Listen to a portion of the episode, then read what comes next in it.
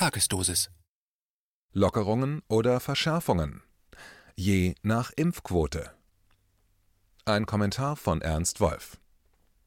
Die Welt scheint sich seit einigen Wochen in zwei Lager aufzuteilen. Auf der einen Seite gibt es Länder wie Großbritannien und zahlreiche Staaten der USA, in denen die Regierungen fast alle einschränkenden Maßnahmen im Kampf gegen Covid-19 aufgehoben haben. Auf der anderen Seite gibt es eine ganze Reihe von Ländern wie Australien, Indien, Südafrika und inzwischen auch Russland, in denen ein immer stärkerer Druck auf die Bevölkerung ausgeübt wird. Wie kommt diese Zweiteilung zustande? Eine steigende Zahl von Todesfällen kann es nicht sein, denn in keinem Land hat die sich derzeit verbreitende Delta-Variante zu einem Anstieg der Sterblichkeit geführt. Auch die wesentlich schnellere Verbreitung der Mutante im Vergleich zum ursprünglichen Virus kann nicht der Grund sein. Sie betrifft schließlich alle fünf Kontinente. Was also veranlasst einzelne Regierungen, die Maßnahmen zu lockern und andere, ihren Bevölkerungen neue Einschränkungen aufzudiktieren? Um diese Frage zu beantworten, sollte man einen Blick auf die Impfquote der jeweiligen Länder werfen. Der geringste Druck wird zurzeit nämlich dort ausgeübt, wo die Impfquote am höchsten ist. In Großbritannien sind bereits mehr als 53 Prozent der Einwohner doppelt geimpft, in Wales sogar knapp 60 Prozent. Die USA bringen es auf 49 Prozent, in Deutschland sind es immerhin 46 Prozent. Die Antwort der Regierung eine Zurücknahme der einschränkenden Maßnahmen. Ganz anders sieht es dagegen in Australien aus. Gerade einmal 10,5 Prozent der Einwohner haben sich bisher impfen lassen. Die Antwort der Regierung: Der Bundesstaat Victoria mit seiner Hauptstadt Melbourne geht in diesem Monat in den fünften Lockdown.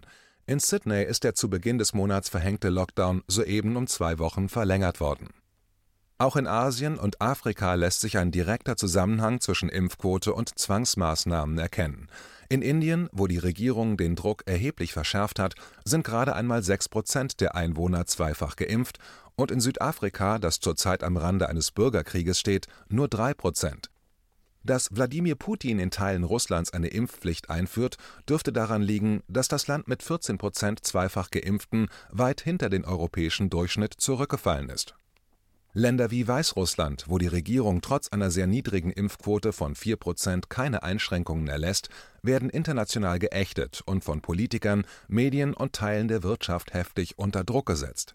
Dass Präsident Lukaschenko kein Demokrat ist, ist seit seinem Amtsantritt vor 27 Jahren bekannt, wird zurzeit aber wegen seiner ablehnenden Haltung gegenüber der Verschärfung von Corona-Maßnahmen in nie dagewesener Weise in den Medien breitgetreten man kann davon ausgehen, dass diese Strategie in den kommenden Wochen weiterverfolgt und sehr wahrscheinlich noch intensiviert wird, trotzdem ist sie langfristig zum Scheitern verurteilt. Die Leidensfähigkeit der Menschen ist inzwischen extrem strapaziert, die Mehrheit wünscht sich nichts sehnlicher als eine Rückkehr zur Normalität. Politiker machen sich durch weitere Zwangsmaßnahmen zurzeit keine Freunde, sondern vertiefen den Graben zwischen sich und ihren Wählern, dass sie trotzdem bei jedem Sinken der Impfquote Verschärfungen fordern und diese mit aller Härte durchsetzen, ist kein Zeichen ihrer Stärke. Im Gegenteil, es zeigt die missliche Lage, in die sie sich manövriert haben, indem sie sich dem digital-finanziellen Komplex und der von ihm beherrschten pharmazeutischen Industrie unterworfen und deren Agenda bisher willfährig gegen die Menschen durchgesetzt haben. Diese Unterwürfigkeit wirkt jetzt wie eine Zwangsjacke, aus der sie sich nicht mehr befreien können, ohne das Gesicht zu verlieren. Das wird für sie höchst unangenehme Folgen haben. Das Narrativ vom ultragefährlichen Virus und von der Bedrohung der Menschheit durch immer neue Mutationen zerfällt nämlich derzeit vor unser aller Augen. Viele Geimpfte sind inzwischen angesichts der Nebenwirkungen der nur notzugelassenen Stoffe verunsichert und zweifeln an ihrer Entscheidung. Hinzu kommen die Bedrohung durch zukünftige staatlich verordnete Zwangsimpfungen und das über uns allen schwebende Damoklesschwert weiterer Lockdowns. All diese medizinisch nicht mehr zu begründenden Maßnahmen öffnen immer mehr Menschen die Augen und lassen sie erkennen, dass die Pharmaindustrie als Teil des digital-finanziellen Komplexes die Welt eineinhalb Jahre lang hinters Licht geführt hat.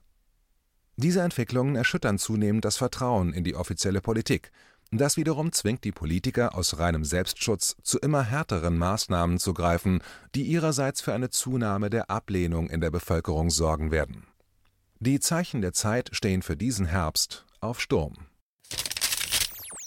KenFM ist crowdfinanziert und unabhängig. Leiste deinen Beitrag zu freier Presse und unterstütze unsere Arbeit finanziell. Wenn du zukünftig keine Beiträge verpassen willst, abonniere den KenFM Newsletter und installiere dir die KenFM App für iPhone und Android. Weitere Informationen auf canfm.de/support. Hallo Community. In diesem Video möchten wir euch das Thema Bitcoin ans Herz legen. Wir werden euch erklären, was Bitcoins sind, wie man damit bezahlen kann und welche Bedeutung diese Währung für KenFM hat. Viele von euch haben sicher schon von Bitcoin gehört oder nutzen es sogar privat. Wie ihr KenFM mit Bitcoins unterstützen könnt und warum das für uns aktuell sehr wichtig ist, verraten wir euch jetzt. Das ist ein Bitcoin. In Wirklichkeit existiert so ein Bitcoin aber gar nicht. Es gibt ihn nur virtuell im Internet als digitale Währung in einem digitalen Konto. Bitcoin ist eine sogenannte Kryptowährung, die bekannteste weltweit. Man kann damit via Computer oder Smartphone einkaufen, spenden oder sich gegenseitig Bitcoins zuschicken. Bitcoins kann man wie Währungen oder Edelmetalle zum aktuellen Wechselkurs kaufen, verkaufen oder von Freunden zugeschickt bekommen. Einzige Voraussetzung, ein E-Wallet, zu Deutsch eine elektronische Geldbörse. Das ist ein Account oder Konto, über das man Bitcoins empfangen oder versenden kann.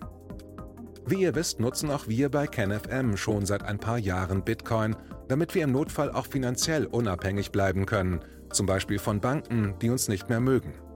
Da viele Banken mit unserer Berichterstattung nicht einverstanden sind und nicht im Zusammenhang mit KenFM genannt werden möchten, kam es in den letzten Monaten so weit, dass uns gar keine Bank mehr mag. Weshalb wir leider damit rechnen müssen, vom kompletten IBAN-Zahlungsverkehr ausgeschlossen zu werden. Deshalb der Appell an euch, beschäftigt euch jetzt schon mit der Funktionsweise von Bitcoin, damit ihr uns auch im Notfall trotzdem weiter unterstützen könnt. Alles, was ihr dafür tun müsst, ist, eure bisherige Unterstützung in Euro einfach in Bitcoin an uns zu senden. Dazu legt ihr einfach eine kostenlose E-Wallet an, wandelt einen Betrag eurer Wahl in Bitcoin um und sendet uns diesen an unseren Bitcoin-Account. Den Link findet ihr unter jedem unserer Beiträge sowie unter diesem Video. Alternativ dazu könnt ihr aber auch diesen QR-Code mit eurem Smartphone scannen. Übrigens, eine detaillierte Schritt-für-Schritt-Anleitung haben wir zum Nachlesen für euch schon einmal vorbereitet. Ihr findet sie auf canfm.de/bitcoin. Ob Bitcoin oder Kryptowährungen wirklich die Zukunft des Geldes sind, wissen wir nicht. Aber vielleicht ist das bald unsere einzige Option, so unabhängig wie möglich und vor allem ohne Bankkonto für euch in Zukunft weiterhin freien und unabhängigen Journalismus machen zu können. Wir hoffen sehr auf eure Unterstützung und sagen jetzt schon tausendmal Danke. Euer Team von KenFM.